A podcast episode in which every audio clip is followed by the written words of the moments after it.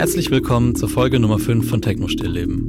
In dieser Folge widmen wir uns nicht einem konkreten Thema, sondern lassen uns ein bisschen treiben.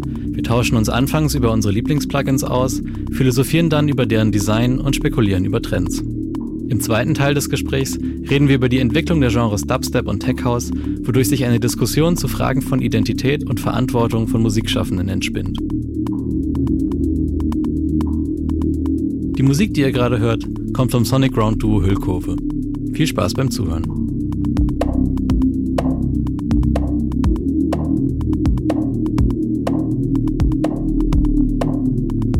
Wir sind diesmal, nachdem wir die letzten beiden Folgen Gäste bei uns hatten, sind wir wieder ganz unter uns. Äh, Johann ist diesmal auch am Start. Ansonsten die beiden Arnes. Hallo. Hallo Anne, hallo Arne. Hallo. Hallo. Und ich, Andreas. Es hat sich eigentlich nicht viel, nicht viel getan. Mir hängt so ein bisschen die Metaware-Folge, die hat auf jeden Fall Eindruck hinterlassen. Fand ich sehr gut, dass wir uns damit auseinandersetzen und werden wir auch nach wie vor. Ja, ich hatte überlegt, vielleicht mal wieder ein bisschen Nerd-Talk, ein bisschen Tech-Talk. Geil. Vielleicht mal in Richtung, weil Modular ist natürlich immer interessant, aber stecke ich nicht so drin, vielleicht so Richtung Software und Plugins. Boah. Boah, habt ihr irgendwie neue Plugin-Entdeckungen gemacht Ja, in letzter Zeit? Also ich bin eigentlich vom Modular, der, der Mimeophon von McNoise, der ist in Zusammenarbeit mit Soundhack entstanden. Und Soundhack ist eigentlich ein, ein Hersteller von VST-Plugins, die viel so Glitch und Delay, Pitch-Delays und so machen mit einer super hässlichen GUI, aber klingen, glaube ich, ganz gut. Aber ich habe es noch nicht ausprobiert. Das ist so der, die, die stehen bei mir auf der Liste. Ansonsten benutze ich eigentlich die Sachen, die ich schon immer benutze. Ableton EQ 8 vor allem, hauptsächlich. Soundtoys. OTT. Ist jetzt vielleicht auch ein bisschen zweischneidig, weil jetzt viel so Label gedroppe oder, oder Markenhersteller gedroppt Stimmt, werden, hast du recht, ja. Ist Ja, ja, gut. nicht unbedingt was, was wir jetzt gerne machen wollen, aber Ja, trotzdem. Lässt sich ja nicht vermeiden. Beringer, oder? Beringer, Beringer, Beringer, Beringer. Uli wurde äh, Cut. 60 äh, Ja. letzte Woche übrigens. Herzlichen Glückwunsch. Ich weiß nicht. Grüße gehen raus. Ja, du darfst geimpft werden. Herzlichen Glückwunsch zur Impfeinladung. Der hat aber bestimmt schon seine eigene. Impfung, oder? Da Amazon. Hat er nicht schon eine billigere eigene Impfung entwickelt irgendwo? Der hat wahrscheinlich ein eigenes Impfzentrum in China aufgebaut. Hate, Hate, Hate.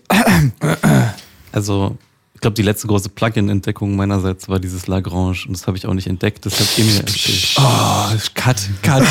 Ah, das ist Geheimwissen, das wusste ich nicht. Ja. Wir können das immer so auspiepen, das wird dann richtig, Ja, geil.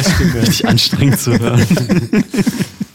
Auch irgendwie sinnlos dann, ne? Also Ja, aus nee. HörerInnen-Perspektive, wenn immer die. Nee, aber wenn du Lagrange sagst, ist ja alles okay, weil das heißt ja eigentlich anders. Wir sagen immer Lagrange.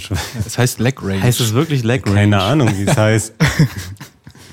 Nein, oder? Ah, Lagrange klingt, Ja, das klingt, klingt gut wie so ein guter Käse oder so. so klingt es auch. ja, ich weiß nicht, ich habe auch keine Software, also keine Plugin-Entdeckung. Ich versuche eigentlich im Wesentlichen einfach mit dem zu arbeiten, was ich, was ich so habe, was ich so angefangen habe zu verstehen. Und da gibt es immer noch so viel zu entdecken. Und es ist, es ist auch ein bisschen so eine aufgesetzte Limitierung. Finde ich eigentlich ganz, Mhm. äh, ganz hilfreich. Wenn man jetzt- weniger hat.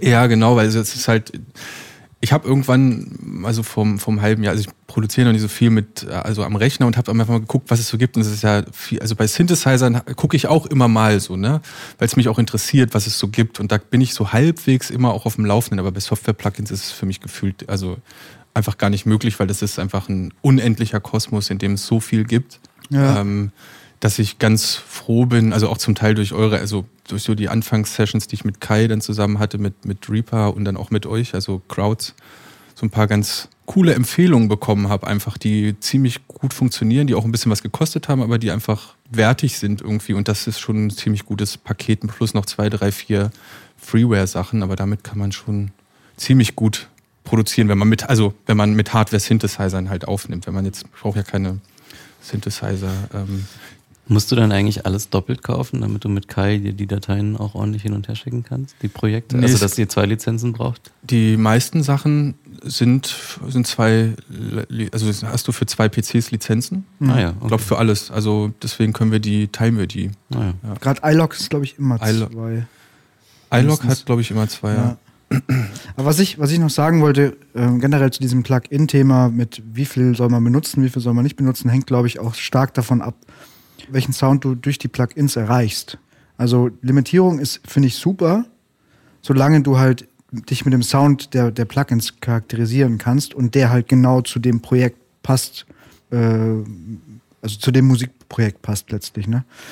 Äh, bei Johann zum Beispiel ist es ja ist es ein bisschen anders, weil wenn er jetzt diese krasse Limitierung, die jetzt zum Beispiel für, für Crowds macht, wenn er die auch auf, auf andere Projekte anwenden würde, wie zum Beispiel Ja. Podcastaufnahmen, äh, Filmschnitte, Filmschnitte und so weiter, dann würde, würde dir halt was fehlen. Also du hast Ja, es sind halt- einfach andere Anforderungen. Genau, es sind andere Anforderungen und dementsprechend brauchst du Ja. andere Plugins. Ich finde es auf jeden Fall interessant, weil ähm, dieses, dieser Gedanke von äh, Limitierung oder genau zu wissen, was man braucht, das, das hat ja, glaube ich, auch viel damit zu tun, eine, eine eigene ähm, äh, akustische, hörbare Identität zu schaffen. Ja, so. das meine Und ich. äh, das ist mega geil. So. Aber das ist halt quasi auch Teil von dieser musikalisch-kreativen Arbeit. Und wenn ich jetzt irgendwie, ja, weiß nicht, was Jobmäßiges mache, dann brauche ich halt ein Tool, was das oder das macht. ja, stimmt.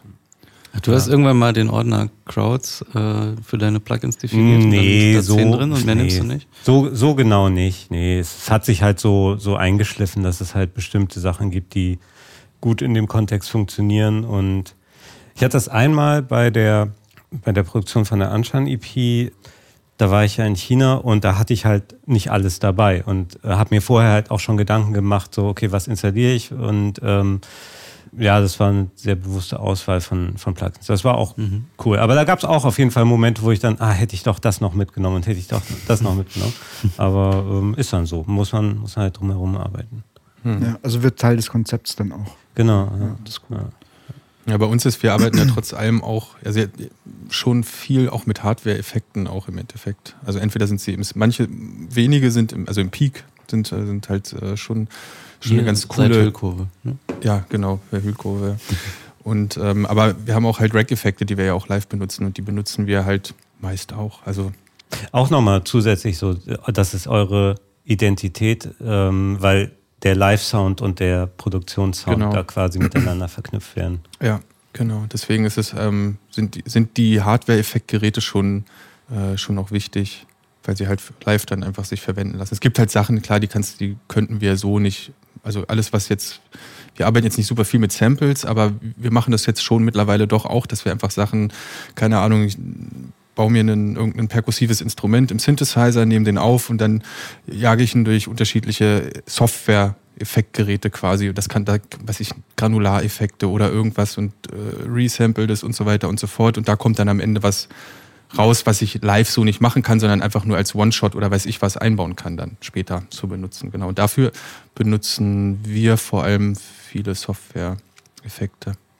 Aber der Rest ist möglichst mit dem, was wir im Hardware-Kram auch live zur Verfügung haben. Ja. Was habt ihr denn da? Also muss jetzt nicht alles die Gerätenamen nennen, aber so was für Kategorieeffekte sind das? ähm, ein bisschen, viele Sachen sind einfach nur so Brot- und Butter-Sachen, ne? Also es ist einfach, Delay und Reverb. genau, also Delay, Reverb, Chorus, ähm, Flanger hat Kai als Ratte, ich glaube aber im aktuellen Setup ist, die, ist, der, ist der rausgeflogen. Und was Kai noch hat für die 303s, ähm, gut, jetzt habe ich auch was gesagt, aber ist ja wurscht, ähm, da hat er halt noch eine, hat er noch ein Distortion-Pedal. Ja, das hat er mir letztens gezeigt. Also eigentlich hat er mittlerweile drei ja, ja, Distortion-Pedals. ja. Weil Aber es das ja Neue für- ist auch ganz geil, das, äh, das Gelbe, ne? Ja, das ist das Beste bisher. Er hat zwei gelbe, aber ja, das mit den wenigen Drehknöpfen, das ist, ähm, Das ist besser. das ist ein bisschen besser. Ja, aber Kai hat halt so, ist Das halt ist so aber ein Kind der relativ 90er und hat so viele, der weiß halt, eine 303 kann so klingen und das- er hat halt einfach so viele musikalische Vorbilder, in denen so bestimmte Sounds von 303s auftauchen und er hat dann gemerkt, ja, mit dem Distortion kriege ich halt das und das und das hin, aber da fehlt immer noch was und so hat er jetzt irgendwie, ja, ja, er hat sich jetzt auch eine, eine Limitierung aufgesetzt und gesagt, das reicht jetzt. 5303s reichen. Mehr muss es jetzt wirklich Genau, aber es braucht auch jeder dann natürlich ihren eigenen Effekt. Na klar. Ja, klar, damit du dann. Aber ich finde es auch irgendwie geil, weil, also jetzt gerade mit Distortion äh, fand ich, war der Gedanke lag nahe, 303 wirkt wie ein eigenständiges Instrument vergleichbar mit einer Gitarre, die ja auch irgendwie, also weiß nicht, ob, ob ihr so ein bisschen, ähm, äh, es gibt viele YouTube-Kanäle so von Gitarristen, die dann so ihr, ihr Effektboard, ihr Pedalboard, Pedalboard. präsentieren. So. Und das Ja. ist dann, da, ja, das ist auch wieder so, du baust quasi dir dein Setup auf und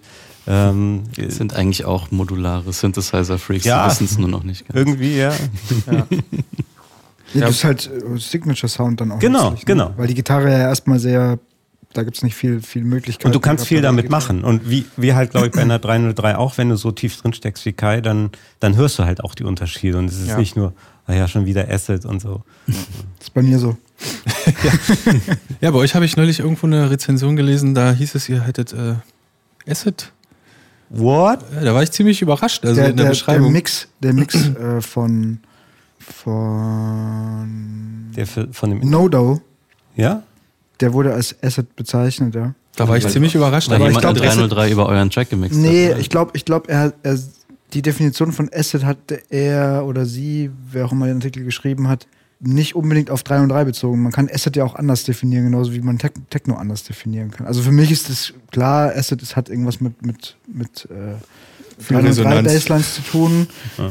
Aber ich glaube, für andere Leute ist es halt auch vielleicht ein, ein, ein Stil generell, der nicht unbedingt auf die 303 beschränkt ist. Vielleicht irgendwie so ein 90er Jahre Rave oder weiß ich, keine Ahnung. Ja, Rave.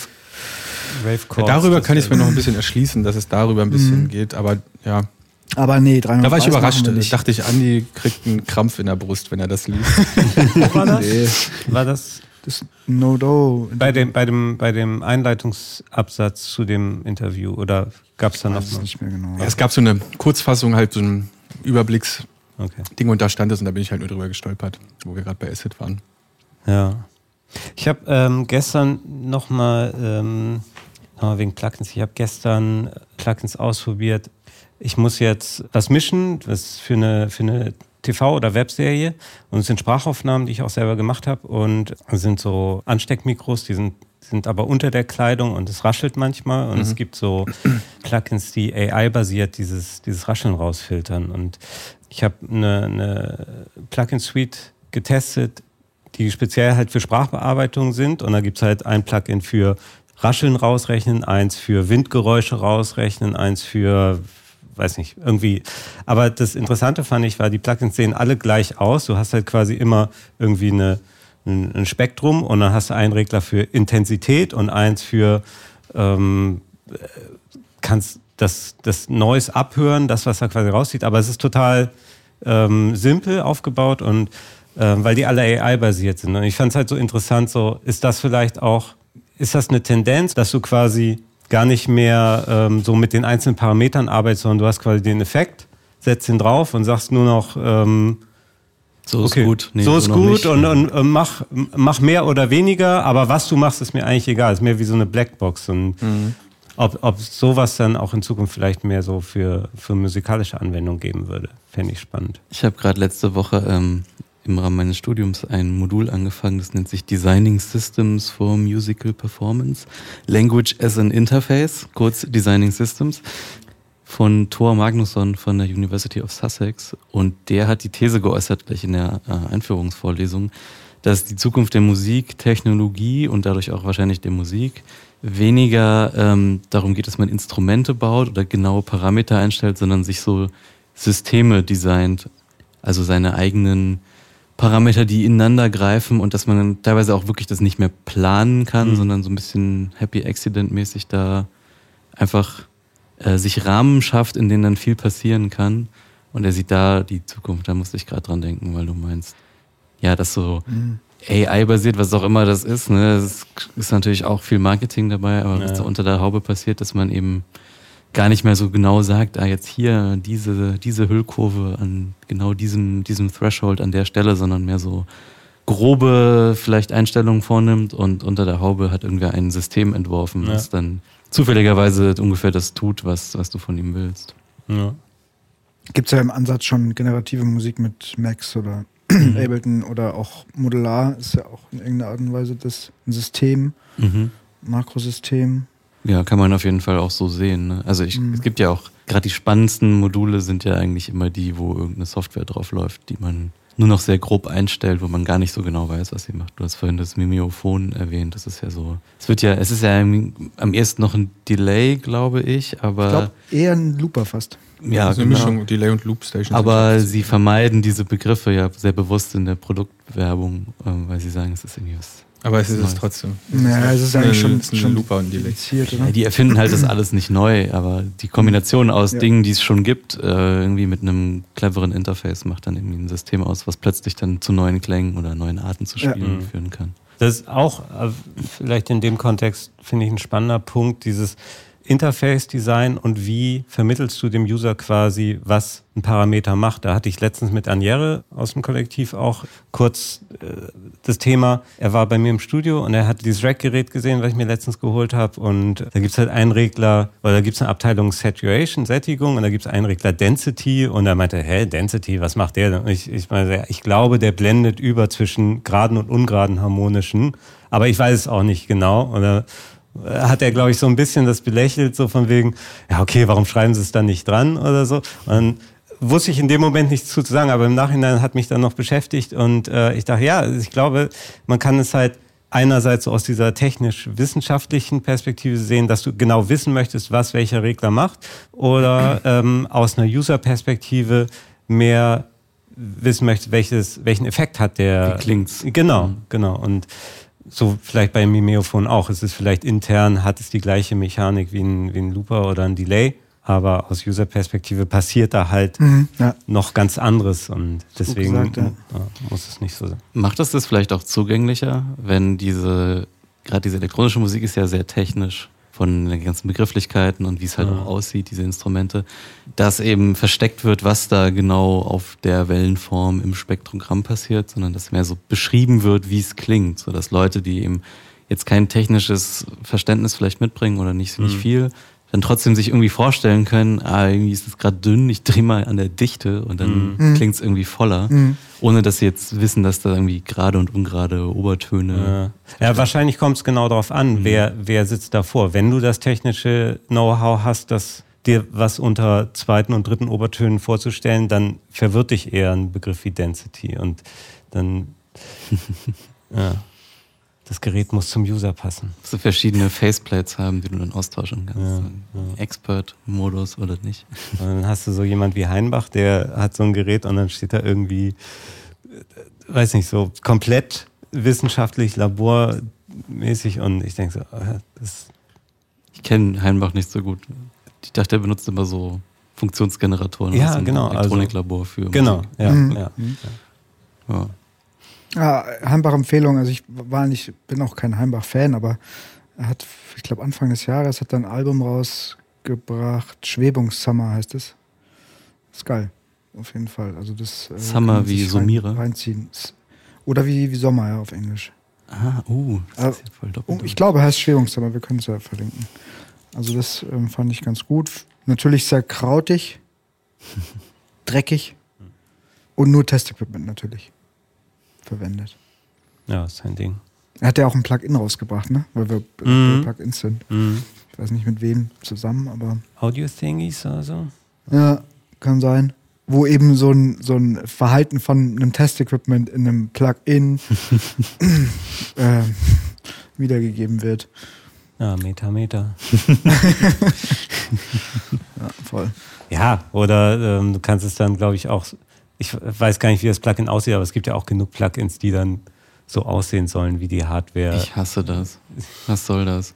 Dass das, aus, dass das so Schatten wirft auf so Holzpaneele, wo dann so Tachonadeln zucken. Was soll denn das? Ist doch scheiße. Ja, also man kann es natürlich übertreiben, aber bis zu einem gewissen Grad, ich habe schon das Gefühl, ich benutze lieber Plugins, die auch schön anzusehen Ja, sind. ist bei mir auch so. Ja, das widerspricht sich ja nicht. Aber ich finde auch Genau. häufig sieht es dann eben nicht gut aus. Gerade wenn das Plugin älter ist, dann hast du diesen Computerspieleffekt, dass die Grafik mittlerweile Ah. scheiße ist. Ja, das Ding ist, bei diesen Nachempfindungen, die dann genauso aussehen wie Rack-Elemente, geht es ja erstmal darum, dass sie genauso aussehen wie Rack- Rack-Elemente. Genau. Die Ergonomie ist vielleicht gar nicht. Die ist natürlich nicht, nicht da auch. Du kannst ja nicht an zwei Reglern gleichzeitig drehen, außer über irgendwie zwei Mäusen. Mapping. Aber das al- allein ist ja schon so ein, okay, früher haben die Teile halt oder kosten immer noch 3000 Euro so ein Rack und du kriegst es hier für 29,99.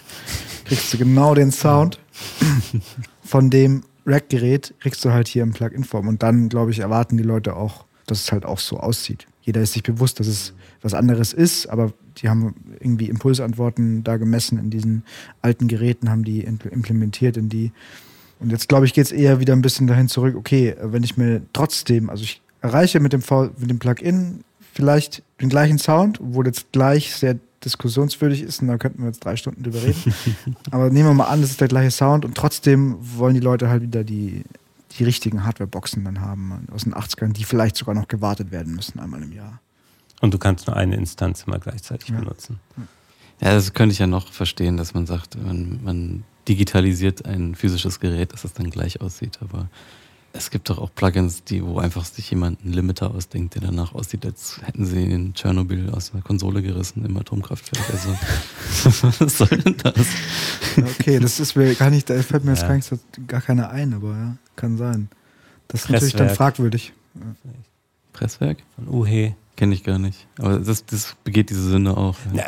also du hast es als Sünde bezeichnet. Das, das oder, ja oder, also ich, ich kann den Punkt, am Tisch findet das gut. Ich kann den, ich kann den Punkt verstehen. Ja. Ähm, ich glaube, es ist äh, wie bei allem im Leben immer so, die, die Dosis macht das Gift. Aber ähm, ich würde zum Beispiel auch behaupten, wenn ich ein Plugin vor mir habe und habe als User das Gefühl, da hat sich jemand Mühe gegeben, das irgendwie grafisch schön aufzubereiten, dann hat er sich hoffentlich auch bei der Programmierung die Mühe gemacht, es gut klingen zu lassen, so dass du quasi schon mal visuellen Indiz dafür hast, wie welche Arbeit da reingeflossen ist. Ja. Aber ich glaube, bei Anne, hm. bei dir geht es so ein bisschen darum, dass es, dass es halt die Optik irgendwie kacke findest. Also dass die auf dem Bildschirm so erscheint, obwohl es eine Kopie von irgendwas ist, was schon da gewesen ist oder auch nicht, aber es erinnert an diese Hardware-Geräte. Ja, es. Oder stört dich nur der Schattenwurf? Das kann ich noch verstehen. Den bräuchte ich auch. Nein, also das ist ja ein ganz anderes, ein ganz anderes Interagieren mit dem Gerät. Mhm. Klar, du hast dann, meistens bedienst du es ja mit der Maus oder mit dem Trackpad. Und dann würde ich doch auch das Interface darauf optimieren und nicht auf ja. zwei Hände.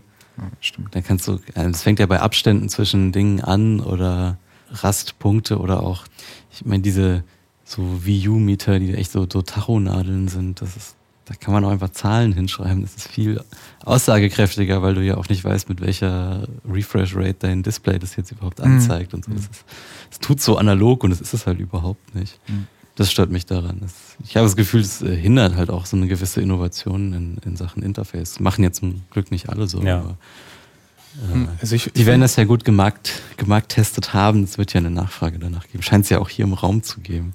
Ja, ich glaube, was, warum mich das anspricht, ist, es betrifft nämlich genauso ähm, so, äh, auch so ein Rack-Paket, ähm, wo es auch diese klassische Ansicht quasi gibt, wie bei alten Rack-Effekt-Geräten und die auch tatsächlich ähm, manchmal einfach alten Effekten, Kompressoren, Terran und so weiter nachempfunden sind, manchmal aber auch so eine Mischung aus unterschiedlichen Geräten sind, die man dann irgendwie so in ein Rack-Element verwurstet hat.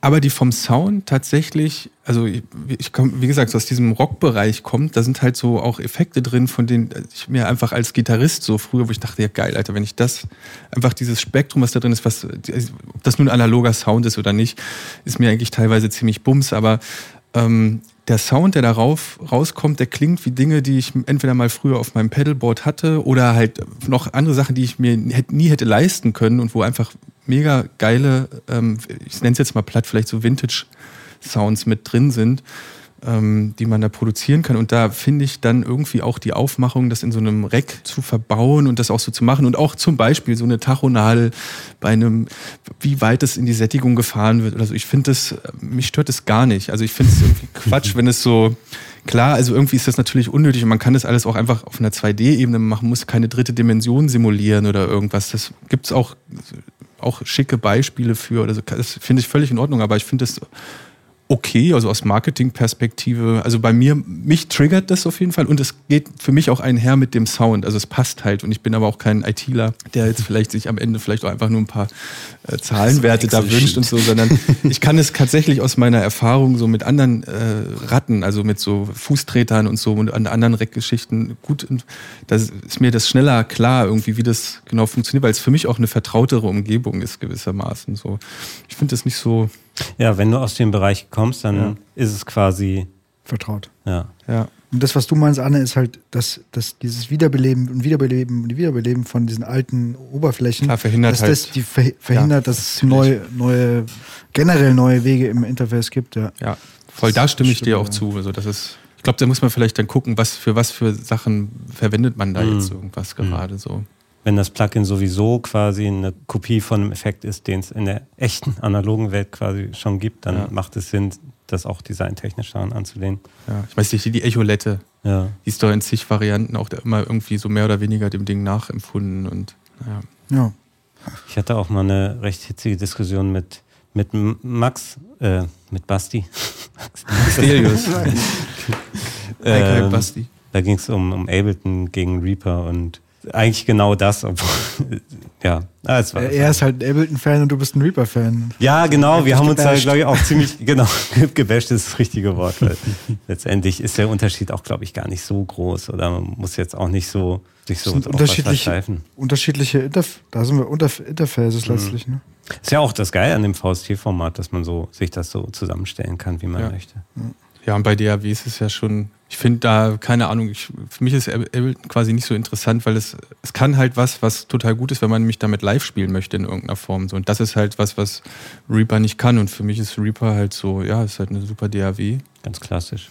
Genau. Und, aber mit der kann man halt live nicht wirklich spielen. So. Das sind halt unterschiedliche Qualitäten. Mhm. Aber Ableton kann das ja trotzdem. Also du kannst ja trotz allem damit super produzieren. Gibt es noch keinen Reaper-Skin, der niemand in Python geskriptet hat, der dann aussieht wie Ableton? Oh, garantiert. Da gibt es tausend Skins. Gibt auch sicher irgendwelches Skript, dass du, irgendwelche Skripts, dass du, ähm, was weiß ich, so, so was Clipmäßiges wie ein Ableton Mhm. hast. Anne, was macht deine Plattensammlung? Boah. Kam was dazu? Ja, seitdem wir das letzte Mal drüber gesprochen haben, kam auf jeden Fall was dazu. Was ist dazugekommen? Ähm, ja, Chat zum Beispiel von Ostgut. Mhm. Oder Bruch. Oder Bruch, genau.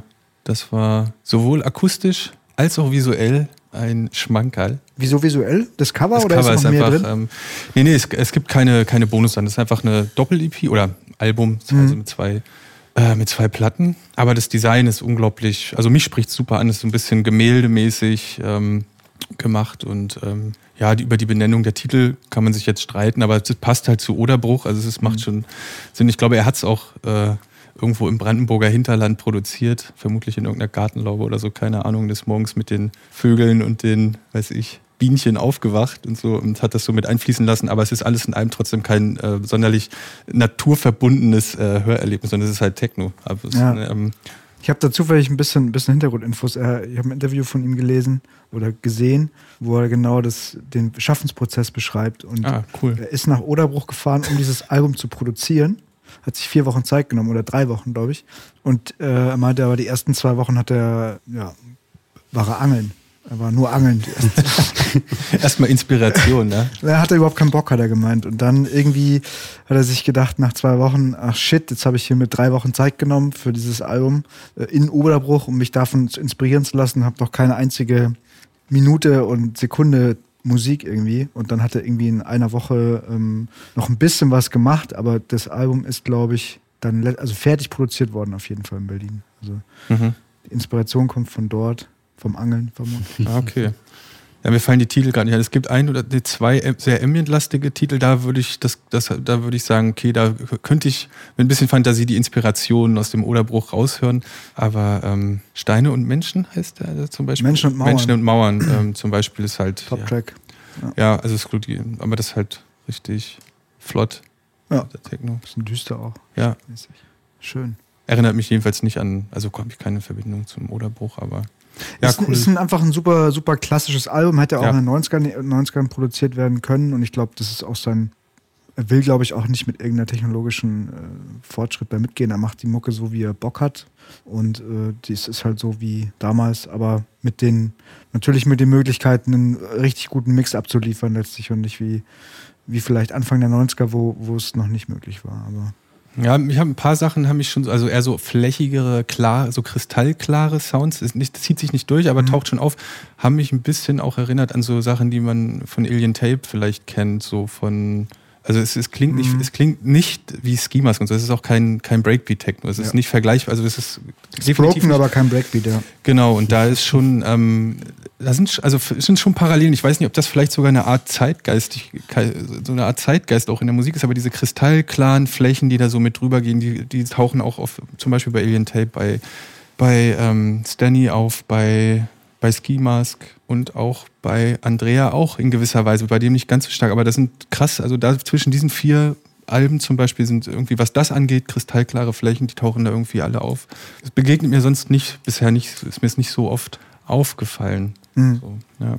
Und mit kristallklar meinst du einfach stehen im Vordergrund oder meinst du. Ja, sie schweben immer wieder mal in den Vordergrund und verschwinden dann auch wieder ein bisschen in den Hintergrund, Mhm. aber also sehr, es wirkt sehr aufgeräumt. Also es ist nicht so, Ist nicht, nicht, sind auch nicht viele Spuren immer, glaube ich. Ja. Das ist ja weiß ich nicht, aber ja, vermutlich nicht. Weiß Ah. ich aber nicht. auf jeden Fall sehr gutes. Hat die Density nicht so hoch gedreht.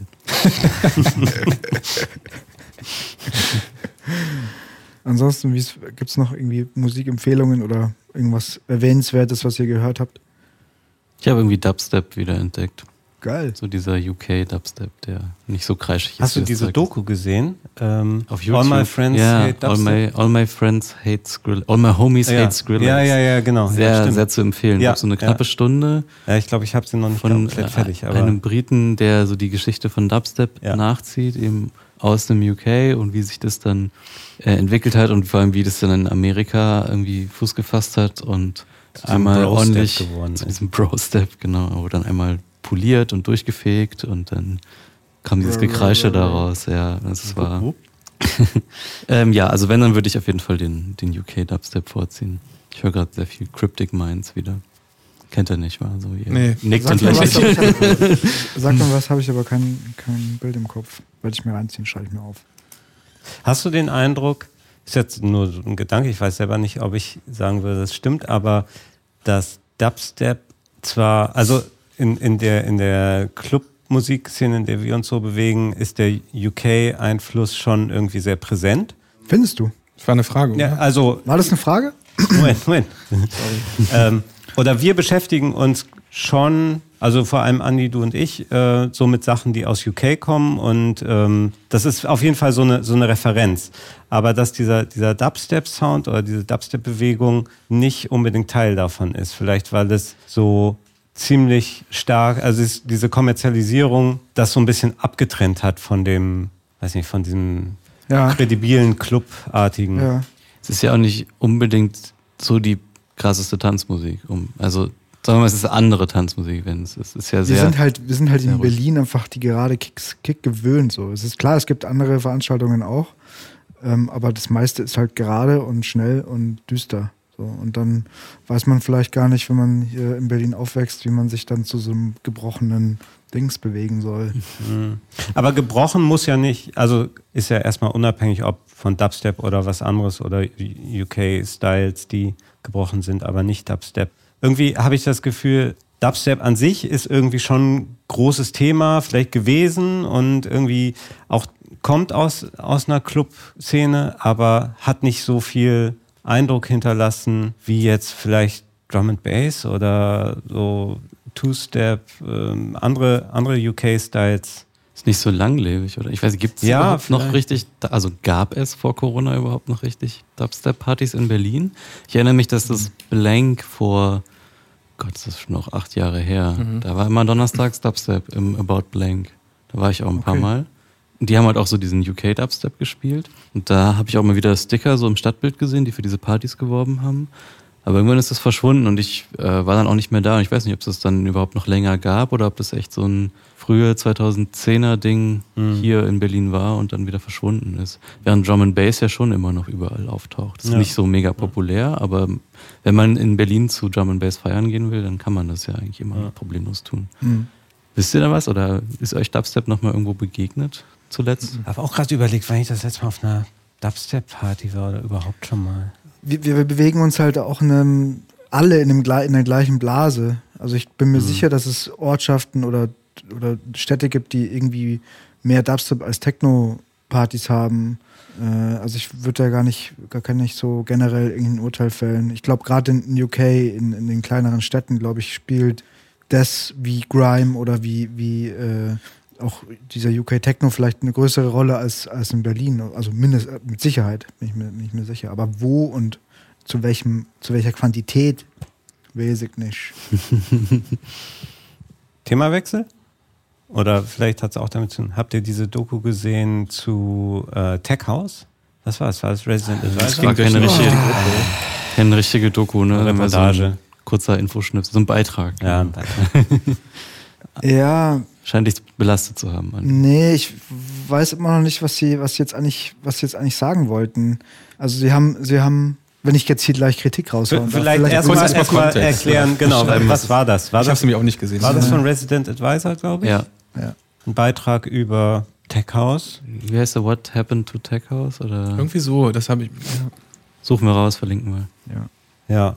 Und es wird, glaube ich, so ein bisschen geschildert, halt, wo kommt das her? Und was bei mir hängen geblieben ist, ist, dass ja Tech House auch so ein bisschen in Verruf geraten ist. Und es wird so dargestellt, dass es daran liegt, dass die, die ursprünglichen Akteure so aus, naja, äh, pathetisch gesagt, so aus Liebe für die Musik, für den Groove, ähm, nie das Bedürfnis hatten, sich groß öffentlich zu erkennen zu geben, das nicht so kommerzialisiert haben und dann kam halt, als klar wurde, oh, da, da ist Geld zu machen, dann kamen irgendwie die Majors und haben, haben sich draufgesetzt und haben irgendwelche Artists gepusht und das so ein bisschen vergiftet. Also ja, wie eine Parallele wie beim Dubstep. Genau, deswegen komme ich, glaube ich, drauf. Ja. Ja. eigentlich, ja. Ja, Aber pff, keine Ahnung, ich stecke in dem Thema nicht drin. Ich weiß nicht, ob das vielleicht eine Romantisierung war. bestimmt. Also zum Teil bestimmt. So, Andi, Bühne frei. Jetzt. Nee, ich will nicht. Äh, Was Andreas. Schuller schon immer über Tech House sagen wollte. Ich höre dich so oft über jetzt Tech ausprumpeln. Jetzt. Nee, nee, nee, nee, nee. Also über Tech House generell. Nee. Was, was die Doku, was mich an der Doku gestört hat, und das hätten sie, glaube ich, auch nicht anders machen können, ähm, ist, dass sie halt das auf sehr wenige Leute zurückgeführt haben. Und das finde ich immer super problematisch, weil das ist auch, ich meine, diese generell, wenn man es ein bisschen, bisschen weiter zurückgeht, nochmal zehn Jahre so, ja, wer Techno, wer hat's erfunden? Da gibt es die Leute, die sagen, ja, in Berlin war es zum ersten Mal, dann gibt es die, die in Detroit und äh, Chicago House und was weiß ich. Und ich finde die Diskussion irgendwie generell oder die, das Bedürfnis generell zu sagen, ja, das kam daher und die Leute und dann auch diese, diese Folgeaussagen, die Leute hatten vielleicht kein Bedürfnis daran, Geld zu verdienen oder sonst was. Das, ist, das sind aus dem, aus dem, für mich aus dem, aus dem Himmel gegriffen, irgendwie aus der Luft gegriffen. Also woher weiß ich das? Und vielleicht gab es auch noch mal ganz andere Leute, die, die vielleicht da damals auch Tech House gemacht haben und dann trotzdem diesen kommerziellen Weg gegangen sind. Keine Ahnung, ich kenne mich da nicht, nicht gut genug aus. Und vielleicht anscheinend Resident Advisor vielleicht auch nicht, weil sie sich eben so in so einer kurzen Doku da so ein, so ein, so ein Riesenthema aufzumachen, finde ich generell problematisch. Es wirkt Ich sehr glaub, das ist- vereinfacht, ja. Das ist, das ist so meine, mein Standpunkt dazu. Und dass der, dass der Tech House, und da haben sie natürlich recht, dass der Tech House, der jetzt kommerzialisiert wurde, dass der ganz klare, also Ecken und Kanten hat. Also man, man hört, man erkennt diesen Sound direkt wieder, man erkennt ihn an der Bassdrum, man erkennt ihn an der, an der Bassline und damit haben sie, glaube ich, schon recht, weil da die Kommerzialisierung hat es schon gefordert, dass eben so eine immer wieder erkennbare Soundstruktur ähm, da hörbar ist. Das, da stimme ich zu. Ist ja auch sehr populär gewesen, als es noch Partys gab. Damals. Damals. Ich meine, das ist schon über ein Jahr her. Ja.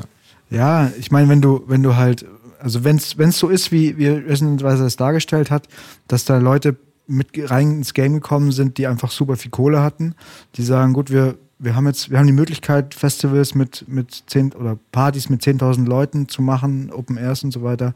Und da wird halt dann Tech House gespielt, dann machst du es halt zwei Jahre lang und dann ist es populär. Weil, glaube ich, also du hast da schon eine unglaubliche Macht als Veranstalter, ähm, wenn du solche großen Bühnen, Bühnen gestalten kannst. Aber nur in einem gewissen Rahmen. Also wenn du das mit Gabba machst, weiß ich nicht, ob das funktionieren würde. Ja, aber es ist ja kein Gabber. Es, ist, es sind Ja. 125 bis 130 BPM. Es ist, ähm, es, es greift also geschwindigkeitstechnisch auf, auf äh, Genres zurück, die eben davor schon popular, populär waren. Es ist ja kein, kein komplettes. Ja, es ist sicher kein Zufall, dass das dieses Genre ist, was jetzt scheinbar irgendwie so, nicht jetzt, aber scheinbar so kommerzialisiert mhm. war. Es passt schon irgendwie auch zu der Musik. Aber das war so mein Eindruck von dem Beitrag, dass sie versucht haben, so ein bisschen so eine Ehrrettung von Tech House zu machen. Ja. So, ja, es ist zwar irgendwie, es wird oft belächelt und ist vielleicht, wirkt cheesy, aber eigentlich im Grunde, da wo es herkommt, steckt da schon eine Liebe zur Musik drin und äh aber das ist ja genau, das sind zwei Paar Schuhe. Also das erste sind halt einfach die, die in den 90er, Ende der 90er kam dieser Sound auf, aber das ist ein ganz anderer Sound als der, als der jetzt populär ist. Mhm. Und das dann irgendwie so zurückzuführen, nur weil der Sound damals auch als Tech House bezeichnet wurde und der Sound heute mhm. auch als Tech House bezeichnet wurde. Und dann zu sagen, ja, guck mal hier, das ist eigentlich Tech House. So, hä? Ja, ja. Es ist eine Bezeichnung für, für, für, für Musikstil. Ist wie zu sagen, ja, das ist eigentlich Dubstep. Skrillex ist gar kein Dubstep. So. Also. Kann man sagen, also ja, ja, kann man genauso machen. Ja. Ja. Arne, was. Äh Boah, das ist echt so ein Thema. Das geht mir so, geht mir so vorbei. Ja. Ich finde generell diese ganze Kategorisierung von äh, Musikstilen. Also ich komme noch, ich komme klar mit Techno, House, ähm, Dub kriege ich auch noch, kriege ich auch noch hin und ähm, Goa verstehe ich auch noch, Drum and Bass verstehe ich auch noch und dann fängt es an für mich langsam alles irgendwie diffus zu werden und mhm. teilweise auch in gewisser Weise willkürlich. Also in, in diesen Genres, die ich gerade genannt habe, erkenne ich zumindest Unterschiede und dann gibt es Sachen, die vermischen sich. Und das finde ich auch durchaus okay, aber mich hat das auch, äh, in, äh, auch im, im Rockbereich und so hat mich das auch irgendwann einfach irgendwie abgefuckt, weil dann ist es halt ein Postcore, Postpunk. Also wir haben es einfach überall, würde dann noch ein Post mhm. vorgehauen und du fragst dich auch, okay, aber was ist jetzt genau das Element? So, was ist jetzt Post? Und äh, für mich ist es immer noch Punk oder das ist halt irgendwie. Ich, ich, ich weiß nicht, wem das helfen soll, dass es so viele mhm.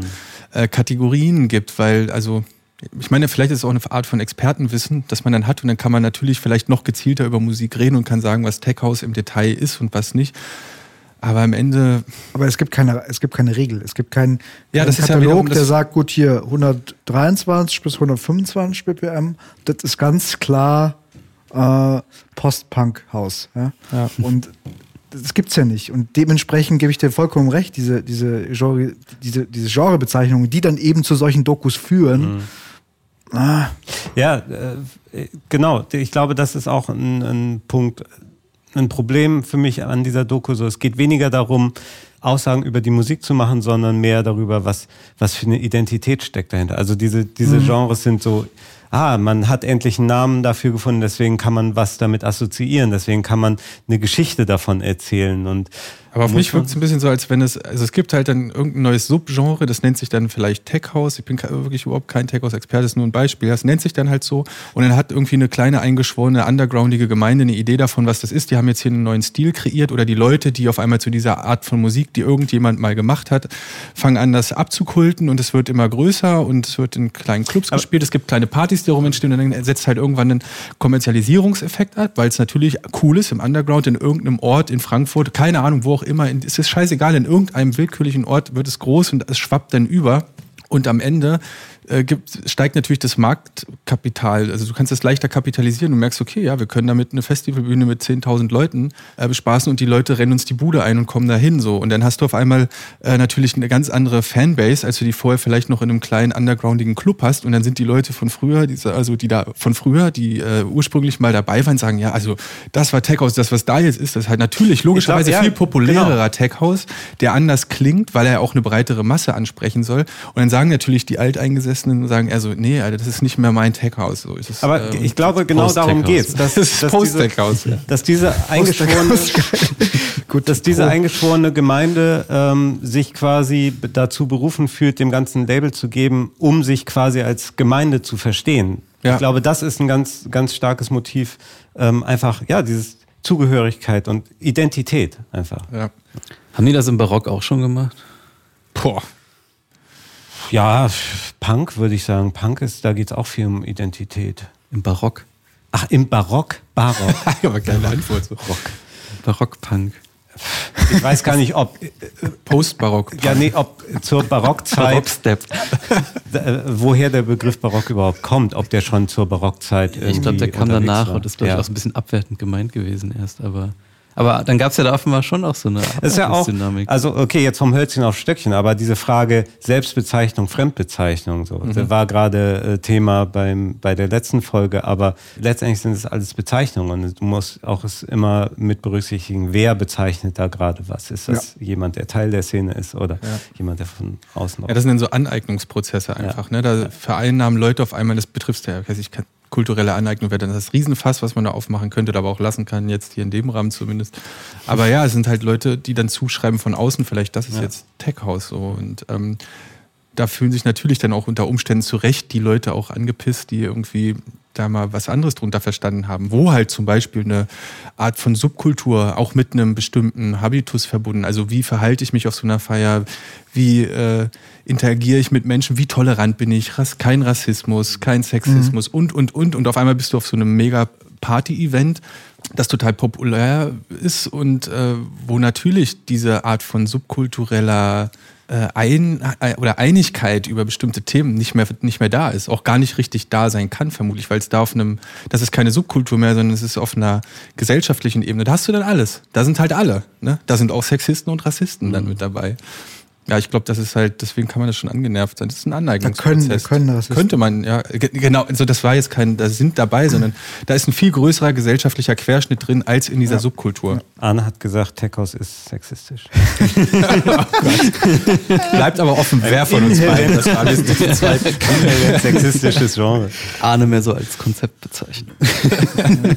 Also vielleicht summa summarum so ein bisschen, es ist nicht so einfach mit Genre-Definitionen um sich zu schlagen, oder? Sprache allgemein ist ganz Das ist schwierig. schwierig, ja, sollten wir. Lass bei der Musik bleiben. Wir machen, jetzt, wir machen kein Techno-Stillleben mehr jetzt. Ich hatte gerade die Vorstellung, so in zehn Jahren ist Techno-Stadium oder Sonic Ground so auch so gewachsen und äh, zu so einem Konzern geworden und wir sagen, ey, das ist gar nicht mehr das Richtige. Das ist gar nicht mehr Techno-Stillleben. Stichwort Aneignung. Ich habe vor kurzem, und weil wir eben schon so viele Doku-Sachen empfohlen haben, ähm, ein Interview mit Mike Banks von Underground Resistance aus Detroit gehört.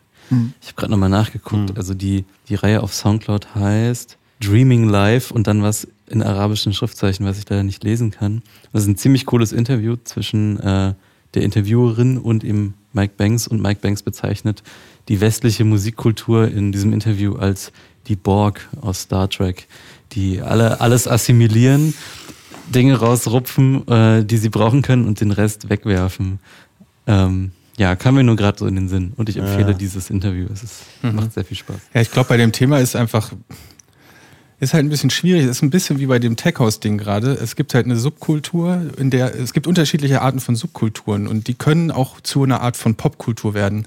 Und was, glaube ich, da bei diesem Thema kulturelle Aneignung oft runterfällt, ist, dass man ähm, nicht richtig, also es wird quasi nicht zitiert, sondern es werden tatsächlich einfach Sachen, von denen man denkt, sie funktionieren, die lassen sich gut vermarkten, die werden dann so irgendwo in so einen Popkulturdiskurs geschmissen und nehmen damit, ohne einen Bezug dazu herzustellen, weiß ich, irgendeine queere Community hat einen eigenen Tanzstil oder weiß ich und Musikstil und feiert Voging. Partys, wo sie in einem geschützten Raum sind und tanzen und so weiter und das wird dann auf einmal adaptiert und wird einfach irgendwo knallhart von irgendwelchen Labels gepusht und vermarktet, aber Ja. ohne irgendeine an, also ohne irgendwie darauf hinzuweisen, was es da für MusikerInnen gibt, die da ähm, Vorläufer waren, die das mit auf den Weg gebracht haben. Also das einfach komplett nicht erwähnt wird und weggelassen. Und das ist halt ein ziemlich, das finde ich dann schon ziemlich finster. Das ist im Endeffekt, ja, da wird einfach in der Wissenschaft würde man sagen, man, zitiert nicht, man schreibt einfach, man tut so, als hätte man da was erfunden Ja. und lässt einfach den ganz, die ganze Kultur, und es ist egal, was das für eine Kultur ist, aber die wird einfach ignoriert. Und das ist halt schon sehr kolonialistisch in gewisser Weise und sehr fragwürdig. Ja. Ähm, Ja. Das ist auch ein sehr gut, sehr eindeutiges Beispiel, auch was du im Kopf hast. Das ist, ist ja auch ein reales Beispiel, ne? Ja, mir fällt die, der Mir Name fällt nicht ein. von dem Ja, Tanz. genau. Wie? Ja, Voging. Ja, Voging. ja. ja. Das ist Ja, ein aber sehr deutliches ist- genau. Beispiel. Da- Was ist das? Sorry, ich. Gibt's auf Arte eine Tanz. Doku, die verlinken wir auch mal. Das Voging, wie, wie Vogue, die Zeitschrift. Ja, ich glaube. Also es geht letztlich um den Respekt und dieser Respekt wird eben in der heutigen Zeit durch Zitation oder kann durch Zitation ausgedrückt werden.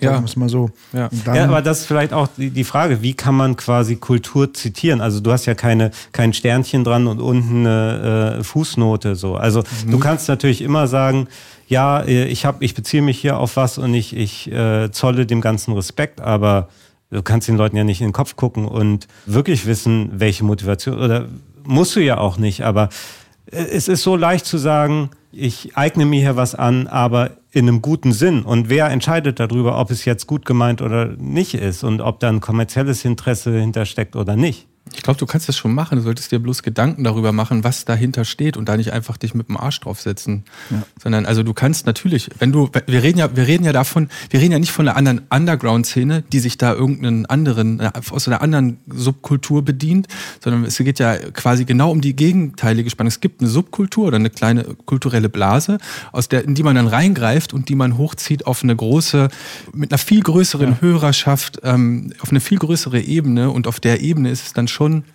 da sind ja Leute, die werden zum Beispiel interviewt. Ja, also da gibt es ein Interview. Was, wie bist du zu der Musik gekommen oder was, was weiß ich, keine Ahnung. Kannst, da gäbe es dann zum Beispiel die Möglichkeit, Dinge zu also mehr oder weniger zu, äh, zu zitieren und zu sagen, ja, es kommt da, ich bin total inspiriert worden von so und so. Ich war dann und dann in der, der Ecke und da bin ich damit irgendwie in Berührung gekommen und es hat mich total beeinflusst in Verbindung mit der Musik von dort und dort. Und ich fand es einfach spannend, das zu vermischen. So, und dann habe ich das zitiert. Und das wird ja, das sind ja dann Menschen, die in einer, in einer popkulturellen Blase agieren, wo Leute diese Interviews hören und so weiter und so fort. Und das ist einfach nur eine Möglichkeit, das zu tun. Und das wird, glaube ich, oftmals zumindest dann nicht gemacht. Da bedient man sich einfach und zerrt es so raus. Und ich gebe dir schon auch recht, glaube ich. Es gibt auch, manche Dinge werden auch ein bisschen zu heiß gekocht, weil manche da, manche zum Teil da auch äh, Kampfbegriffe dann entstehen. Und, aber ich würde erstmal mich erstmal pro für die Leute, äh, für die Leute mich irgendwie, ja, ich kann es, kann es verstehen, dass man da erst halt sensibel ist, mhm. wenn da aus, aus so einer Subkultur einfach was so in die Öffentlichkeit mhm. gerissen wird und ohne Zitation einfach gesagt. So, das finde ich schon, fragwürdig und da bin ich erstmal auf der, denke ich schon so, nee, Leute, ihr habt auch eine gewisse Verantwortung als MusikerInnen irgendwie ja, auf jeden Fall. das sichtbar zu machen nee, in irgendeiner ähm, ich, Form. Ich bin da auch total bei dir. Ich äh, hoffe, ich äh, war jetzt nicht missverstanden. Ähm, ich, äh, ich habe das, glaube ich, ein bisschen mehr aus der, aus der Zuhörerperspektive gedacht. Wie kann man quasi als Zuhörer erkennen, ob jetzt ein Werk aufrichtig sich einem Fremdmaterial nähert oder nicht. Und klar, Durch die ne, Beschreibung auch.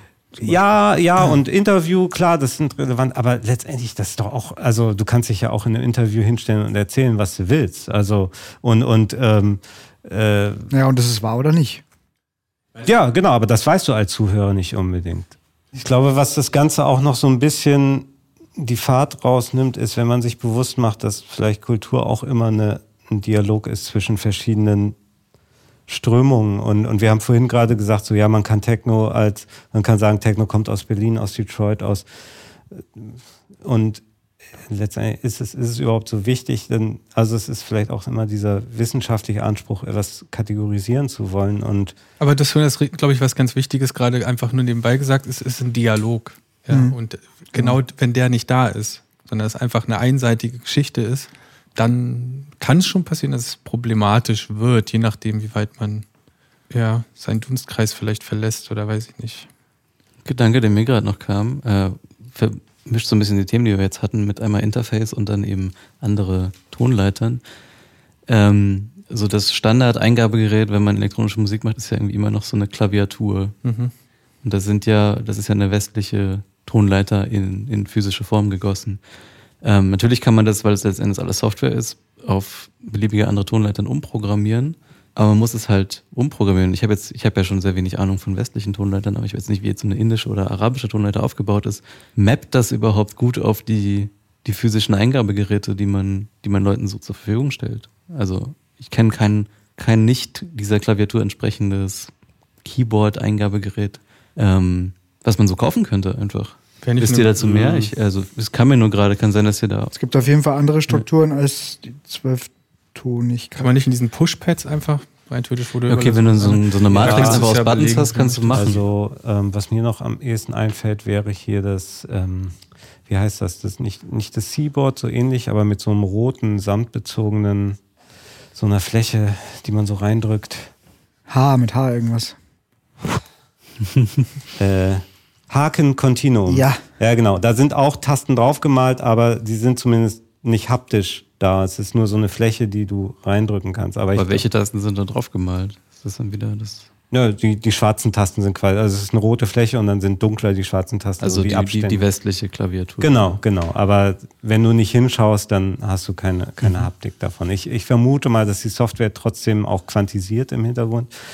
Aber Kontinuum. Okay, aber haben wir noch, haben wir das, die kulturelle Aneignung, haben wir die irgendwie? die haben wir jetzt geklärt. Ich glaube ich glaub nicht, dass wir, also hat noch jemand dazu was zu sagen? Ich glaube, es war jetzt schon ein guter, guter Diskurs. Wir sind aber jetzt auf, also dass man da jetzt irgendwie auf einander kommt, muss man glaube ich auch nicht. Nee, mu- muss man auch gar nicht. Wir sind, glaube ich, auch einfach gerade ziemlich unvorbereitet da reingeschlittert. Das war nämlich, ähm, ja, nicht so, vielleicht nicht so geplant oder so, aber ist doch okay. Ja, Disclaimer. Haben wir noch Aber ich Themen? fand's aber, ich fand's aber deswegen ganz gut, weil wir sind da unbedarft mit rangegangen und sind haben verschiedene Standpunkte gehabt.